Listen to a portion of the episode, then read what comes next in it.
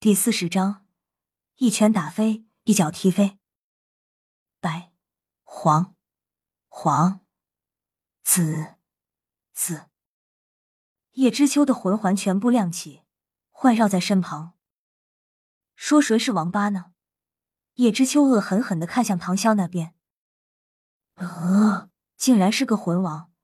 马红俊有些震惊的说道：“要知道，魂师界里魂王的数量可不多。”在王国里都可以当伯爵了。你们，我给你们一次机会，只要你们认错悔改，给我们苍辉学院道歉，刚才你们的冒犯之错，我可以不追究。叶知秋阴沉的说道。毕竟他是一个魂王，如果贸然与唐三等人动手，会被别人说成是恃强凌弱、胜之不武，这也是挺丢脸面的一种事。想要我们道歉，不可能。戴沐白不屑的说道：“你们苍辉学院算老几，也配我们道歉？好，很好，非常好。”叶知秋目光一冷：“那就别怪我不客气了。老王八一个，招打不误。”吼！叶知秋的武魂的玄龟最忌讳别人说“王八”这两个字了，今天被唐潇和戴沐白说了两次“王八”，这让他很恼火。寒气弥漫，胖子，放火！唐三叫道：“好，看我一把火烧死他！”马红俊使用第一魂技，嘴里吐出了一圈的火焰，向叶知秋飞去。玄冰护体，叶知秋面前出现了一面冰墙，挡在了他的身前。然后马红俊吐出的火焰碰到那面冰墙后就消失了。什么？失效了。一起上，不要保留。戴沐白一马当先，和唐三上去就是放大招砍向叶知秋。可是王八的防御太强了，而且对面又是个魂王，所以唐三等人的攻击对他并没有效果。小崽子们，你们这是在给我挠痒痒吗？叶知秋嘲讽的笑道。然后他使用了攻击的魂技。一些石头大小的冰锥浮现在空中。去！随着叶知秋的话落，所以冰锥向唐三等人刺去。不过众人都被挡住了。好冷！马红俊打了个喷嚏。哈哈，我这冰锥可是万年玄冰的。叶知秋疯笑着：“你们这群不知天高地厚的小崽子，今天就让我好好的教训你们！”叶知秋向唐三他们冲去。行了，你们回来去吃饭。唐潇在一旁看了一会，见唐三等人还没有解决掉叶知秋，便有些不耐烦的说道：“连只老王八都搞不定。”唐潇走到叶知秋的面前：“去死吧！”叶知秋彻底被唐潇的三番两次的话语给激怒了。万年玄冰锥！叶知秋大喊。他妈的，吵死了！唐潇上去就是一拳，然后叶知秋就飞到了客栈门口，重重的摔落在地，口吐鲜血。真垃圾！唐潇拍拍手，然后又坐回位置上，继续吃饭。众人，买卖皮，我们这边搞了这么久都没搞定，你他丫的一拳就搞定了，这还是不是人的？太打击人了！那些操辉学院的学员们赶紧手忙脚乱的去扶起叶知秋。可可，你们的老师是谁？今天你们必须给我一个交代。叶知秋脸色苍白，看着唐潇等人问道：“唧唧歪歪的吵啥？”一个硕大的身影出现在唐潇等人眼前。好了，赵无极来了，不关我们事了，继续吃饭。众人，赵无极有些尴尬的看向叶知秋等人。叶知秋再次出口问道：“你必须给我苍辉学院一个交代。”交代个屁！赵无极一脚踢过去，然后下一秒，叶知秋的身体已经腾云驾雾一般被赵无极一脚踢飞，王八壳上出现一大片裂痕，足足飞出去十多米，才重重的摔在地上。赵无极向叶知秋的方向丢出一个不屑的眼神，这才转身向史莱克的学员们的方向走去，一边走还一边嘀咕着：“不使用武魂抽人的感觉果然爽，难怪。”早在戴沐白他们挑衅苍辉学院的时候，赵无极就在楼上看到了。他本来是不想出手的，让这些孩子们在实战中多练习练习配合。但后来，眼看着唐三、戴沐白等人围攻叶知秋的时候，不知道为什么，他立刻想起了不久前自己被唐昊痛揍的情景，一时间手痒，没忍住就走了出来。只是他也没想到，那老王八竟然这么不经打，一脚就踢飞了。他不能拿唐潇怎么，只好把气撒在叶知秋头上。还真别说。这王八壳还挺硬的，老子脚都有些发麻了。赵无极自言自语的说道。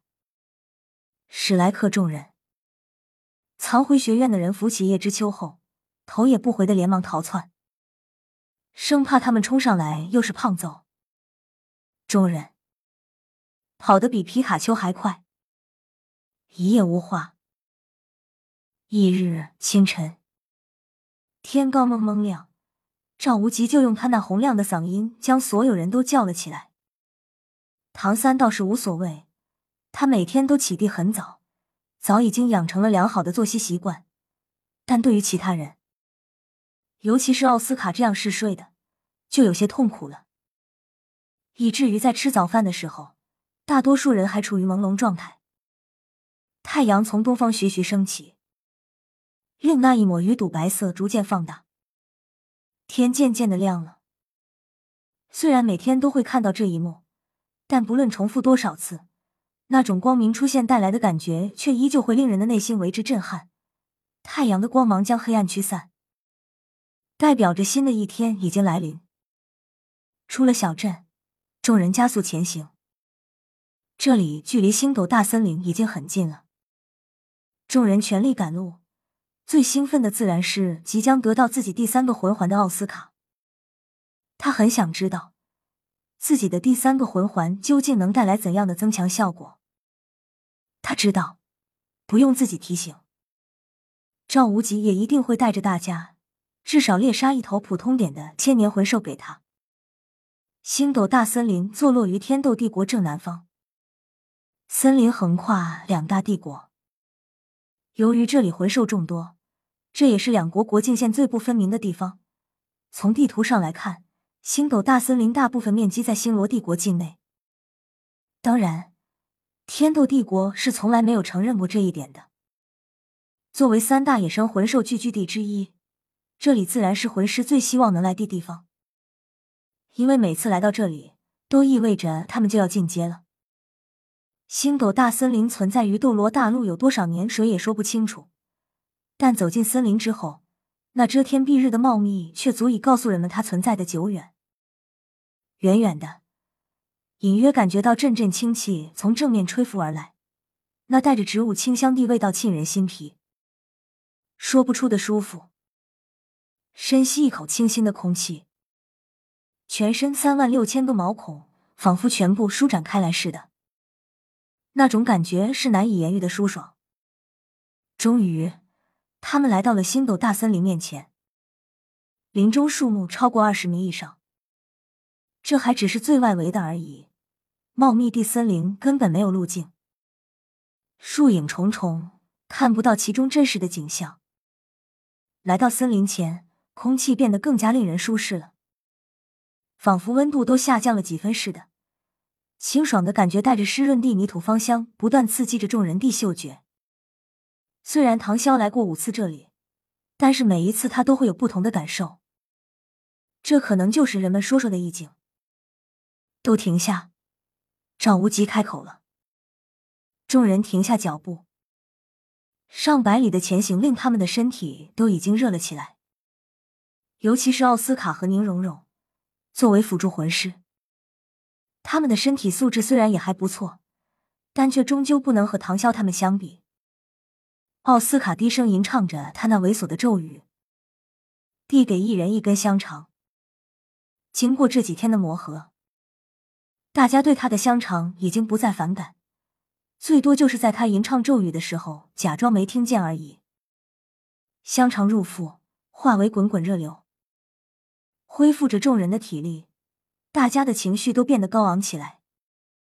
赵无极严肃的看着面前的九名学员：“你们给我听清楚了，星斗大森林可不是国家圈养魔兽的那种地方，这里面的魔兽都极为危险，你们随时都有可能面临千年甚至万年级别的魔兽攻击。